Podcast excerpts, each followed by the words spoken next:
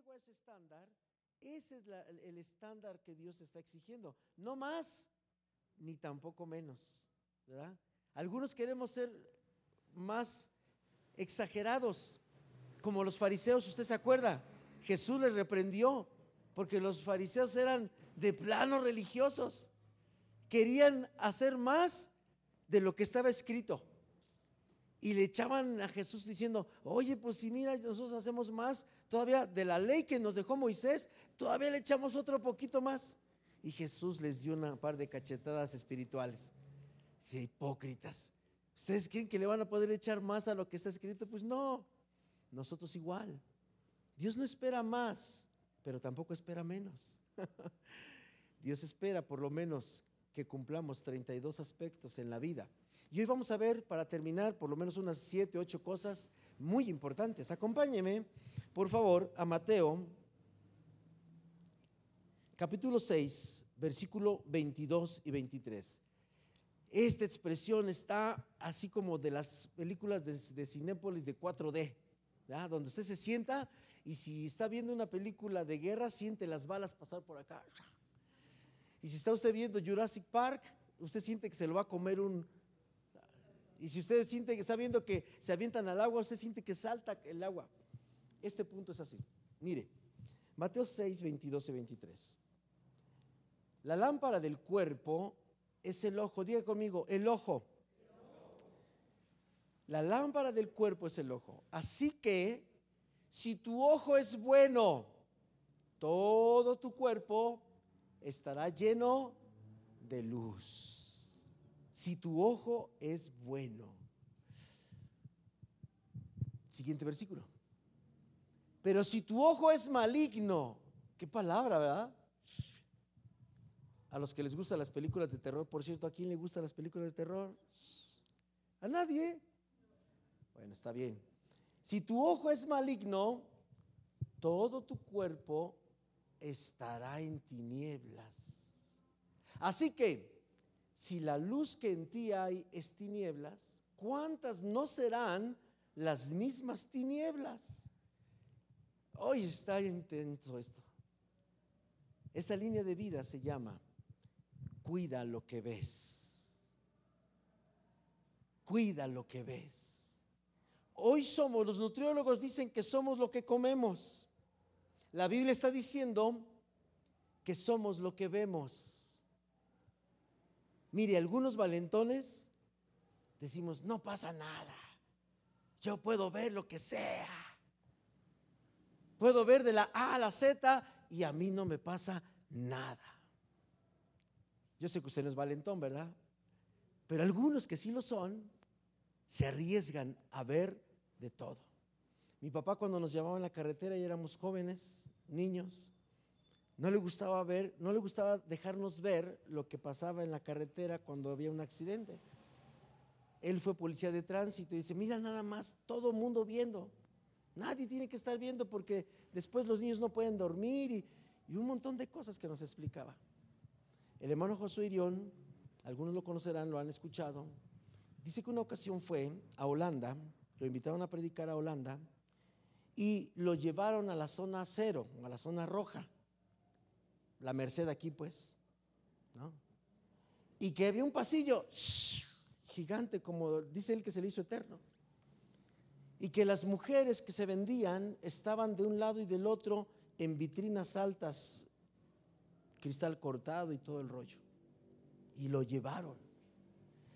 Dice que cuando él se dio cuenta que lo llevaron a ese, a ese pasaje, donde había mujeres de este lado y mujeres de este otro lado, todas en vitrinas, dice que él agarró literalmente, se encorvó y empezó a correr así sin ver absolutamente nada. Y después se burlaron de él. Otros hermanos, claro, ¿verdad? Al paso de varios años adelante,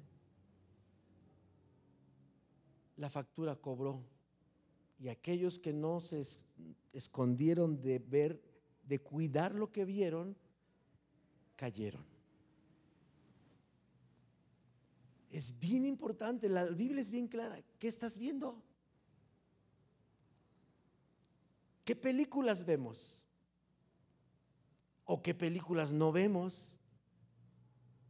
Algunos nos aburren las películas con mensaje de la palabra de Dios. No, pon algo más chido.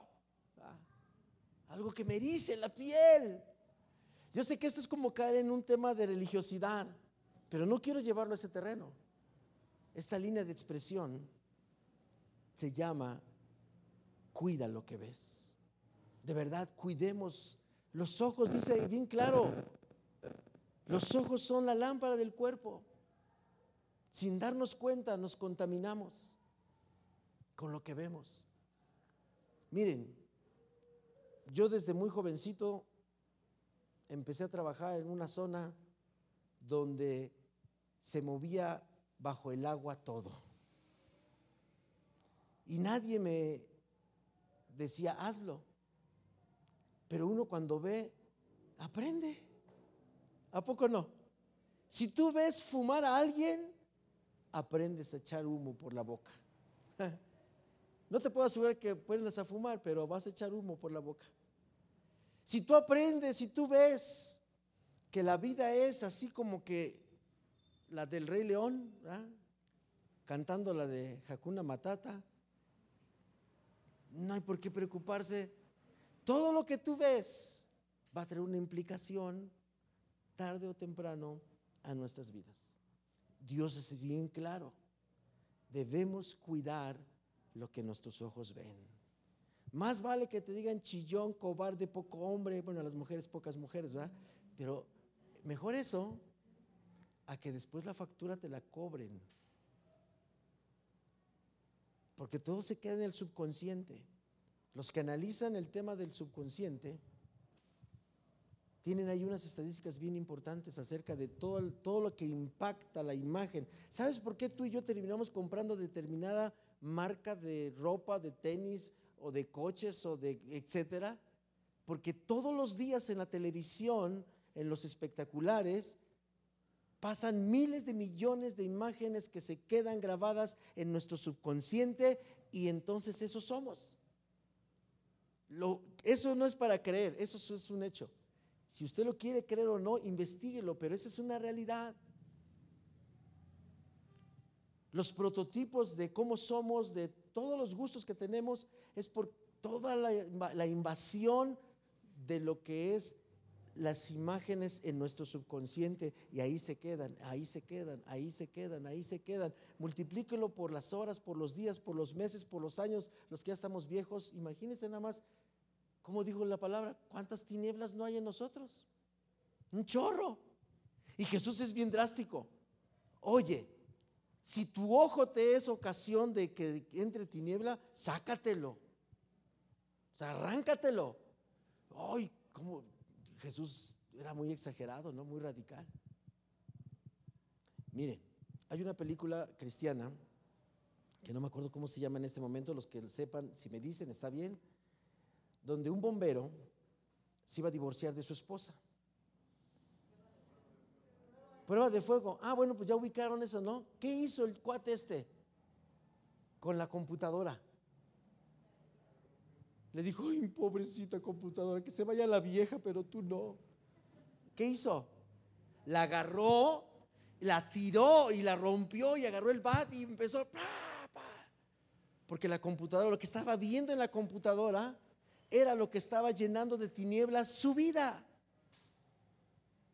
Y yo creo que en esa época, cuando fue la película, costaban una lana las computadoras.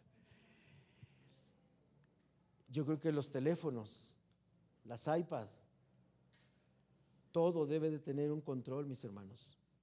Y qué doloroso es sacar el ojo, ¿verdad? No, pues si me tardé cinco años juntando, ¿tú crees que ahora lo voy a tirar? Yo no me saco el ojo. Estaré loco para sacarme el ojo. ¿Tirar mi computadora? Oye, pastor, tú estás demente. ¿Cómo? Bueno, no la tires, dámela a mí. Yo le daré un buen uso. es en serio. ¿Qué estamos viendo? Nadie está cuidando lo que vemos. Nadie, nadie cuidamos. Nos hemos descuidado tanto que hemos puesto un nivel de yo soy tan maduro que puedo ver lo que sea.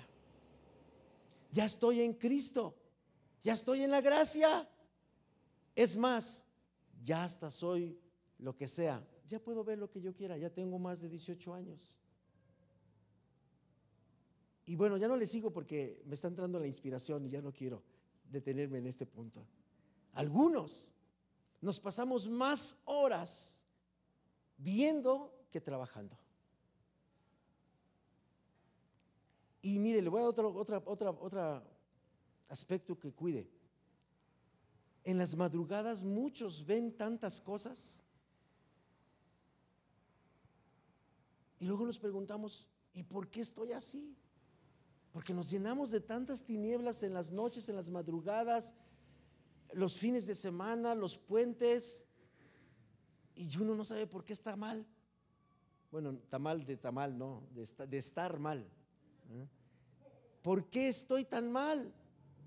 Pues porque tanto le metes, tanto le metes. Si la grasa, las mujeres se cuidan de no comer grasa para que no se les vaya a las caderas. Dice, no, yo no como esto, esta marucha, no, porque dado como tres semanas o cuatro en que se me vaya. Imagínense las imágenes, las videos, las películas, todo lo que vemos. Se queda por años. Años se quedan en nuestra cabeza.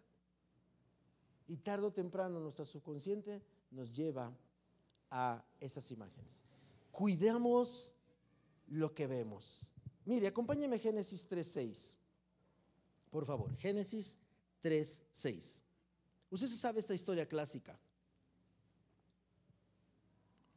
Lástima que Adán y Eva no les pudieron predicar acerca de tener cuidado lo que ven. Mire, dice ahí, y vio la mujer, ¿qué dice? Vio, diga conmigo, vio. Eva vio, oiga, el origen de la caída de la humanidad del huerto del Edén antes de la decisión de comer el fruto, está lo que veo. Dice ahí, y vio la mujer que el árbol era bueno para comer. Quiere decir que se dio sus rondines una y otra vez, se le escapó al Adán, ¿no? Oye, Adán, ahorita vengo, voy a apagar la estufa. Y se daba su vueltecita al árbol. Uy, ese arbolote está bien chido.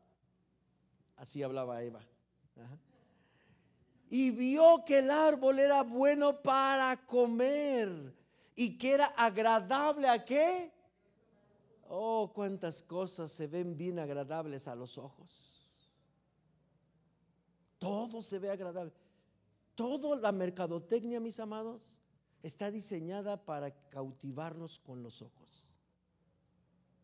Toda la mercadotecnia, desde la ropa hasta el sexo, hasta las armas, todo, todo. Todo está diseñado para cautivar nuestros ojos. Todo. Absolutamente todo. Y ahí está Eva, mire, eso pasó hace cuando empezó la humanidad, ¿eh? Ni siquiera es apenas ahorita. Dice, y el árbol codiciable para alcanzar la sabiduría. Vea cuántas cosas pasan sin que nos demos cuenta solo por no tener cuidado con lo que nuestros ojos ven. ¿Qué más? Y tomó de su fruto. Entonces, ¿cómo viene nuestra caída, mis amados? Primero veo. Si ya veo, casi soy presa caída. Si yo no pongo cuidado a lo que veo, seguro es que me va a atrapar lo que veo. Seguro. Es casi un hecho. Ahí está. La jovencita Eva no se libró. No se libró. ¿Qué tan fuerte es la atracción sin meternos a, los, a lo psicológico, a lo, a lo neurológico de lo que sucede en la vida de un ser humano por lo que ve?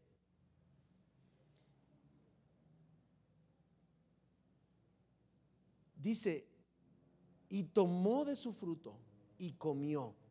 Eso se llama caer. Eso se llama pecado. Eso se llama desobediencia. Eso se llama derrota. Eso se llama nos va a ir pero si en feria. Dice, y todavía mire, otra, otra, otra, otra, otra cosa importante. Y dio también a su marido. Ay, Ay, ay. No se conforma uno con uno solo. Siempre nos vamos a llevar entre las patas a alguien más. Perdóneme la expresión, ¿verdad? Estoy siendo muy vulgar hoy. Voy a cambiarle el tono.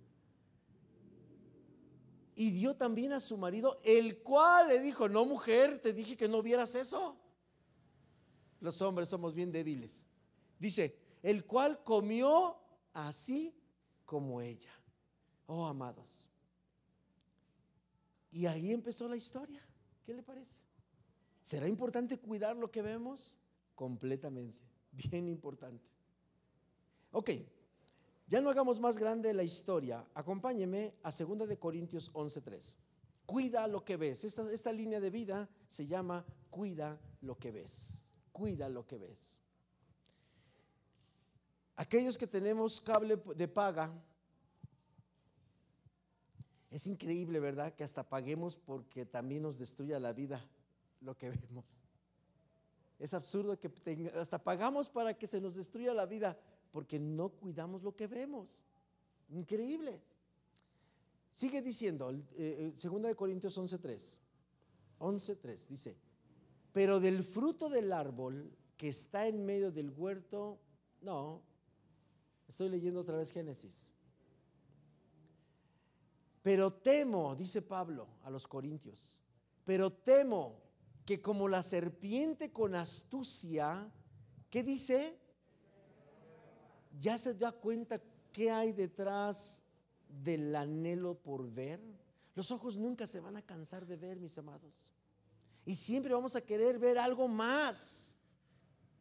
Y más, y más. Es algo que no se sacia. Pero ignoramos que detrás de lo que estoy viendo hay astucia y hay engaño. Oye, pero se, se ve bien padre todo eso. Pues sí, pero nada más es la pura apariencia. Le podría nombrar algunas películas que me sé, pero las voy a dejar para el final, que tienen que ver con eso. Dice que como la serpiente con astucia engañó a Eva, dice Pablo, temo que como les pasó a ellos, vean esto, vuestros sentidos sean de alguna manera extraviados de la sincera fidelidad a Cristo. Se nos va a atrofiar el verdadero amor que sentimos por Dios, la verdadera sinceridad con la que un día recibimos a Jesucristo, se nos va a acabar la pasión. Por eso se acaba el, primer amor por Dios porque se extravían nuestros sentidos, porque así como Eva fue engañada con astucia y mentira por la serpiente, porque, por lo que vio, así también nosotros se nos va a acabar tarde o temprano el querer amar a Jesucristo algún día.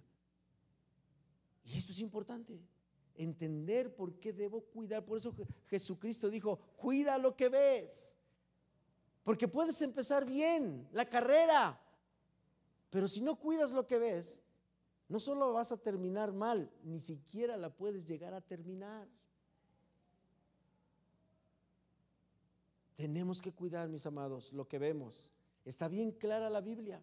Podemos ser extraviados de nuestra sincera manera de estar buscando. ¿Qué nos pasó si íbamos corriendo tan bien? Es muy simple. Nos extraviamos viendo lo que no deberíamos de ver. No hay más, no hay más vuelta. A partir de hoy me gustaría que hiciéramos, hay una canción que aprendí en una reunión de hombres y que yo creo que algunos la saben. Habla de hacer un pacto con Dios y de cuidar nuestros ojos, nuestras manos. Cuidaré mis ojos, cuidaré mis manos es importante cuidar lo que vemos, mis amados. Todos. A veces pensamos que los más jóvenes son los más débiles, pero no es así, mis hermanos. Decía el, hermano Wayne Meyers, su nombre de 93 años, 95 años, regañando a los pastores. No estuve ahí cuando los regañó, pero me tocó del ejército la regañada. ¿Qué ustedes creen que porque tengo 93 años no soy como ustedes. Pues a mí también me dan ganas de ver películas. A mí también me dan ganas de ver una chava de 93 años. Ustedes piensan que no, yo también batallo a mis 93 años todavía cuidando lo que veo. Hoy cuando yo escuché eso, me dio pena ajena, pero dije, sí, cierto. Sí, cierto.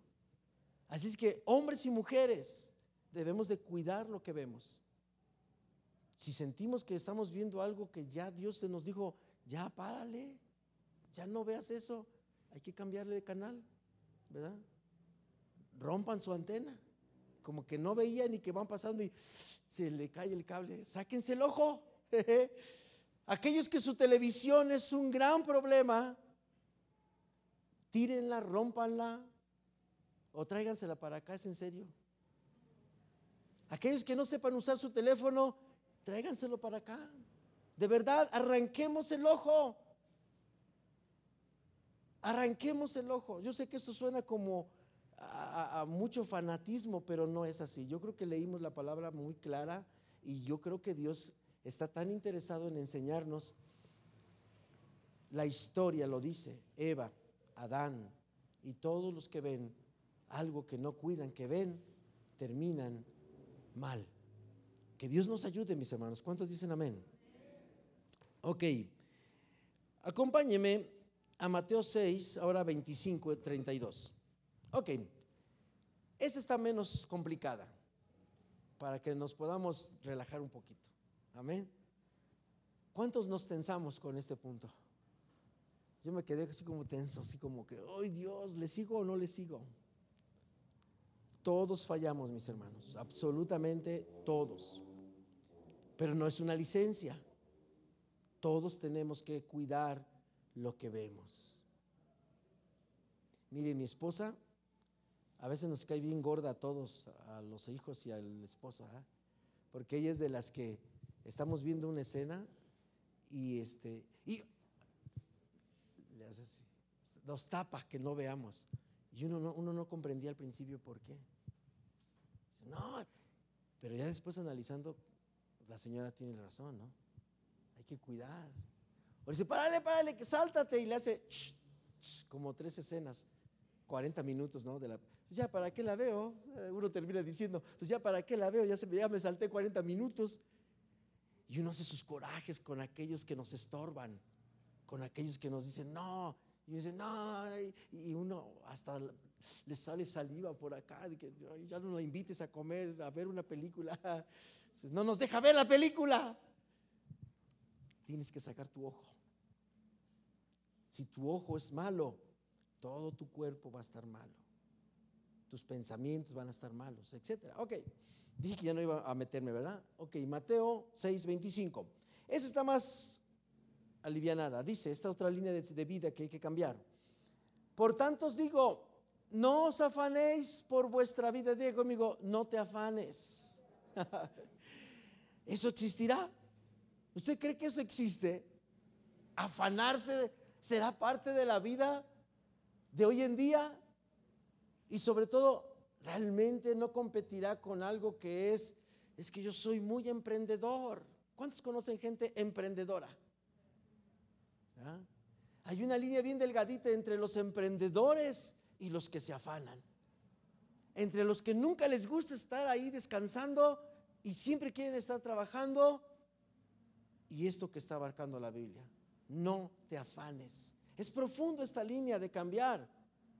Algunos cometemos el error de decir, bueno, pues querías que no hiciera nada, ¿no? Le dice el hombre a la mujer. Querías que no me afanara, ¿no? Y ahora ya está todo el día en el sofá. Ahora para movernos la bronca. Querías que no me moviera, pues órale, ahí estoy. Ni siquiera por las tortillas voy. Hemos, estamos viviendo equivocados en esta área del afán. Sigamos leyendo. Por tanto os digo, no se afanen por vuestra vida. ¿Qué habéis de comer o qué habéis de beber? Ni por vuestro cuerpo. ¿Qué habéis de vestir? ¿No es la vida más que el alimento y el cuerpo más que el vestido? El siguiente, por favor. Dice, miren las aves del cielo, que no siembran, ni ciegan, ni recogen, en graneros y vuestro Padre Celestial las alimenta. ¿No valen ustedes mucho más que ellas? Y ahí está el engaño, ¿verdad? Ahí está, pues tú querías que no me afanara, pues que Dios te compre la ropa que tú necesitas. A ver, una ocasión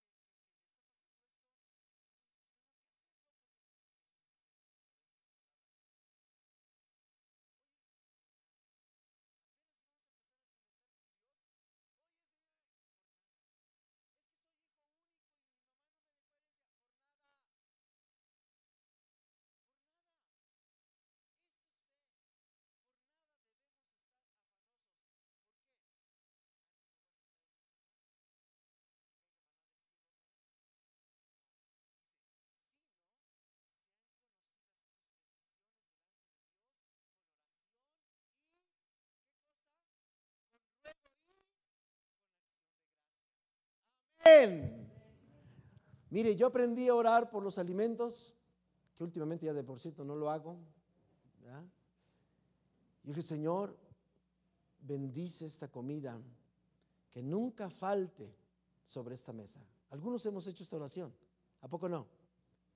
Y yo sé que Dios honra nuestra oración. ¿Cuántos dicen amén? Y el día que usted le dijo a Dios, Señor, que nunca falte comida sobre esta mesa, ¿qué cree que pasó en el cielo? Fue enviada orden del cielo diciendo, en esta mesa nunca va a faltar comida. ¿Sí o no es cierto? Sin embargo, yo sigo afanado porque entonces, ¿qué oré? No supe ni lo que oré. No supe ni a quién le oré. Solo fue el cliché. Padre, gracias por la comida. Oh, te alabo, te bendigo, Señor. Que nunca falte la comida. Y sin embargo, mi acción de la vida diaria me lleva a decir, oye, este cuate ora porque nunca falte, pues cuántas vidas va a tener en la tierra. Porque con una vez que tú ores, Dios, ¿cuántas veces oró Elías para que lloviera? Y llovió. ¿Sí? Mis amados, dice, por nada debes estar afanado, pero el trabajo de nosotros está bien claro.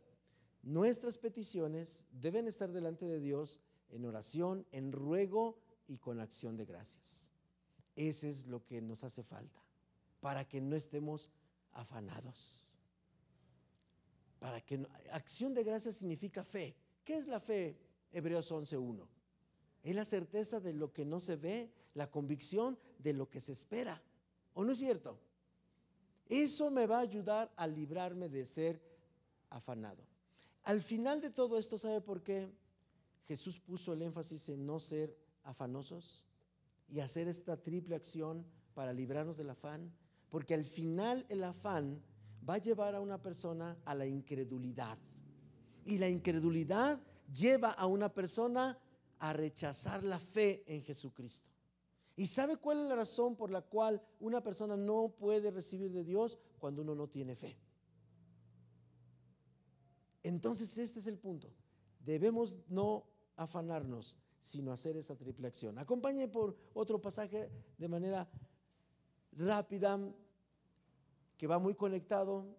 Mateo 6, 33 y 34. Mateo 6, 33 y 34. Ahí lo tiene. Dice la escritura de estos dos versículos. Ahí culmina prácticamente el capítulo. 33 y 34. Y van conectados con el afán. A esta línea de vida le he puesto para identificarla. Busca primero a Dios. Diga conmigo, busca primero a Dios. ¿Cuántos saben qué es primero? ¿Habrá algo antes de primero? No debería, ¿verdad? No debería haber nada antes de primero. Primero es primero. ¿Sí o no? Primero es primero. Y muchos estamos viviendo con los primeros equivocadamente. Dice, busca primeramente el reino de Dios y su justicia y todas estas cosas van a serte añadidas. El siguiente versículo, por favor, dice,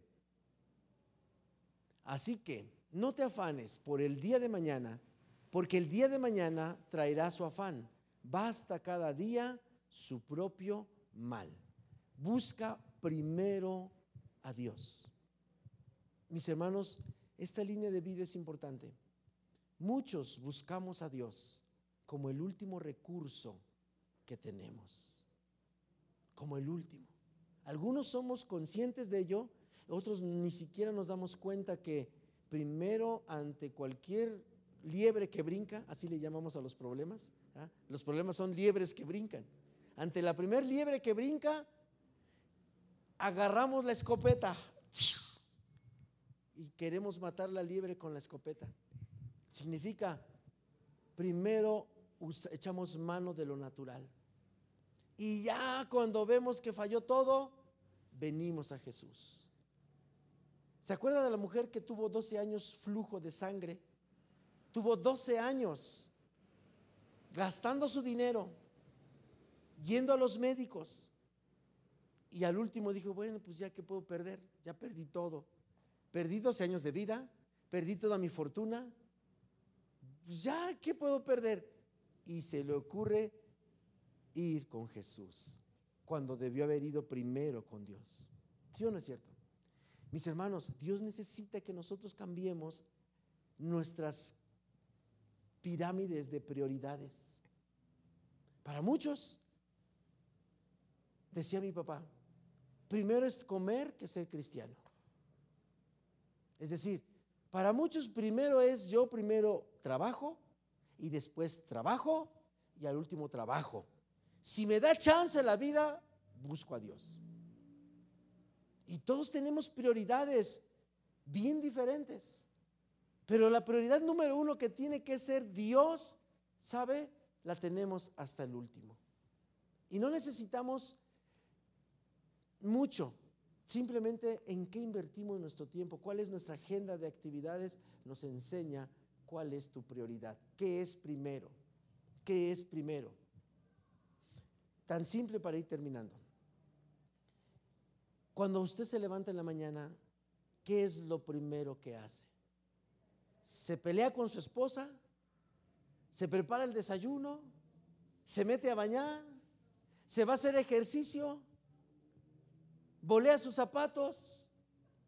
Dice, no, para mí primero es desayunar, porque si yo salgo con la panza vacía, no va a funcionar. Todos tenemos algo que hacemos primero cuando empieza el día, ¿sí o no es cierto? Y ahí empieza lo primero en lo natural. ¿Qué hago?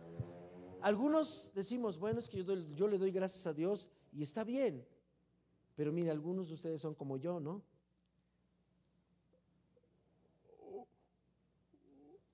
Amén. Le dimos gracias a Dios. Entre dormidos y bien dormidos, a punto de querernos despertar. Y terminamos con un amén. Algunos otros son un poquito más. La Biblia dice que el primer mandamiento es amarás al Señor tu Dios con todo tu corazón, con toda tu mente, con todas tus fuerzas y a tu prójimo como a ti mismo. Buscar primero a Dios muchas veces, casi en la mayoría,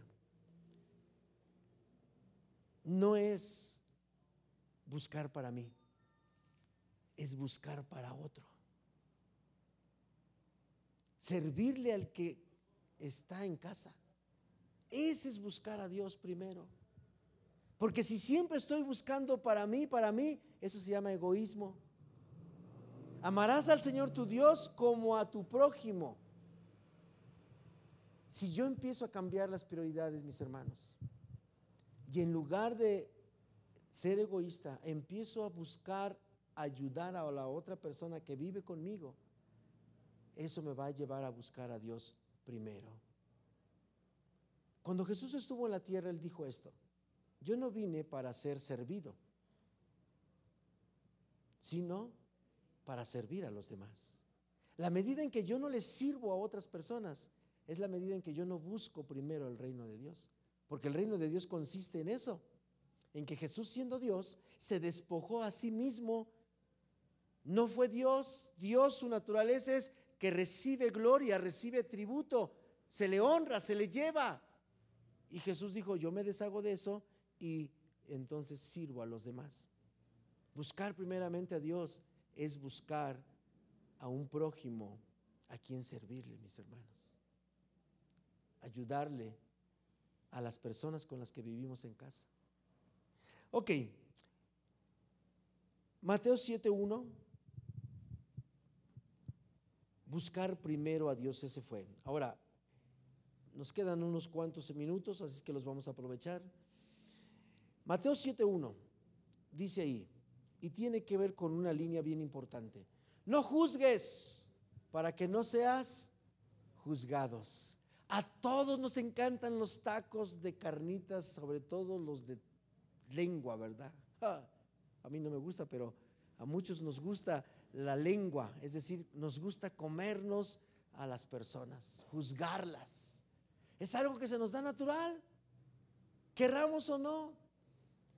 Miren, si alguien se perfumea, uff, ya se cree mucho, mía, nos quiere insultar. Y si alguien viene todo fodongo, uh, peor tantito. Ya ni se baña, ni se peina, ni, bueno, para, no nos dan gusto nadie. Siempre estamos juzgando todo. Lo que está bien y lo que está mal, juzgamos y juzgamos. Dios necesita que nosotros cambiemos el corazón, mis hermanos. No juzgues para que no, no seas juzgado. Tenemos que cambiar de vida, mis hermanos. Mire, yo le propongo una cosa.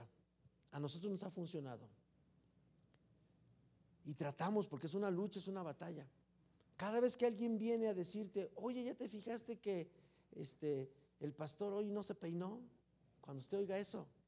Sí, cierto. Oye, yo pensé que era el único que se había dado cuenta. Cuando usted vaya a alguien decirle eso, dígale, nada más quédese le viendo así con ojos de pistola, como diciendo, o sonríase. No le diga nada. No porque sea el pastor. Puse, me puse de ejemplo para no poner ejemplo a nadie. Pero no porque sea el pastor. Puede ser cualquier persona. No le sigamos el juego. Es bien difícil no seguirle el juego. Es bien difícil.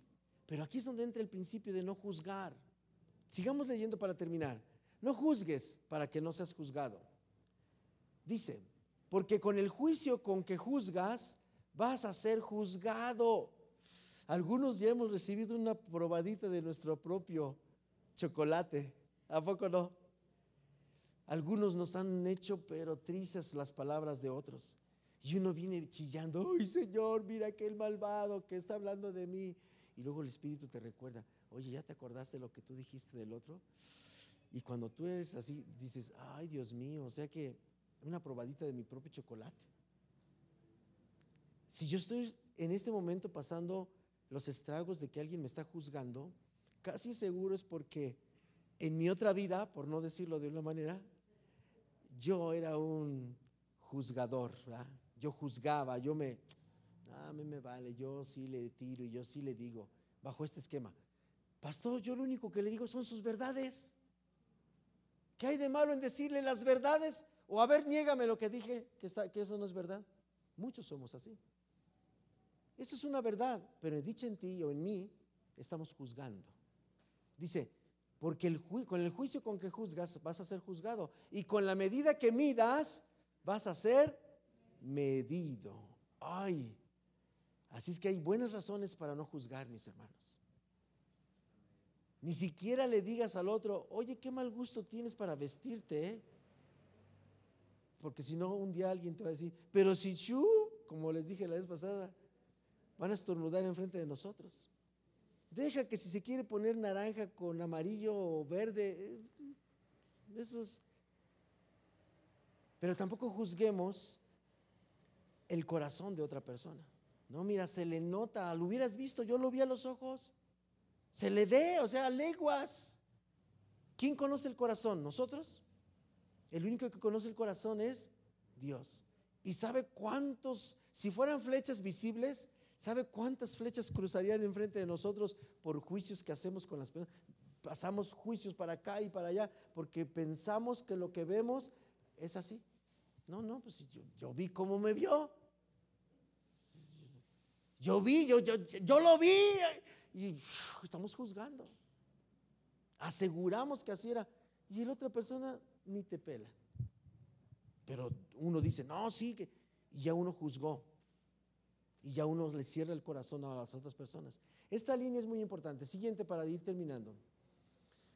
Dice el versículo 3, ¿y por qué miras la paja que está en el ojo de tu hermano y no echas de ver la viga que está en tu propio ojo? Siguiente versículo, por favor.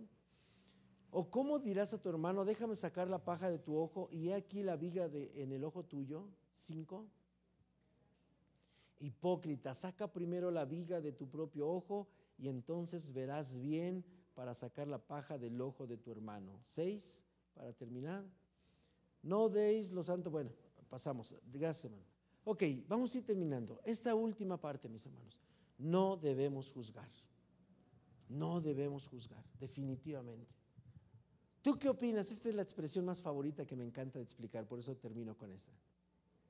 ¿Tú qué opinas? ¿Alguien le han preguntado, le han dicho, oye, ¿y tú qué opinas? ¿Tú qué dices? ¿Cómo te pareció? ¿Qué tal, eh? ¿Cómo viste? Híjole, cuídense de esas expresiones, tanto de hacerlas como de caer en la red. Cuando alguien te dice esas expresiones, estás en un hilo de caer en un juicio. Así es que tenemos expresiones que hay que cuidar. Amén.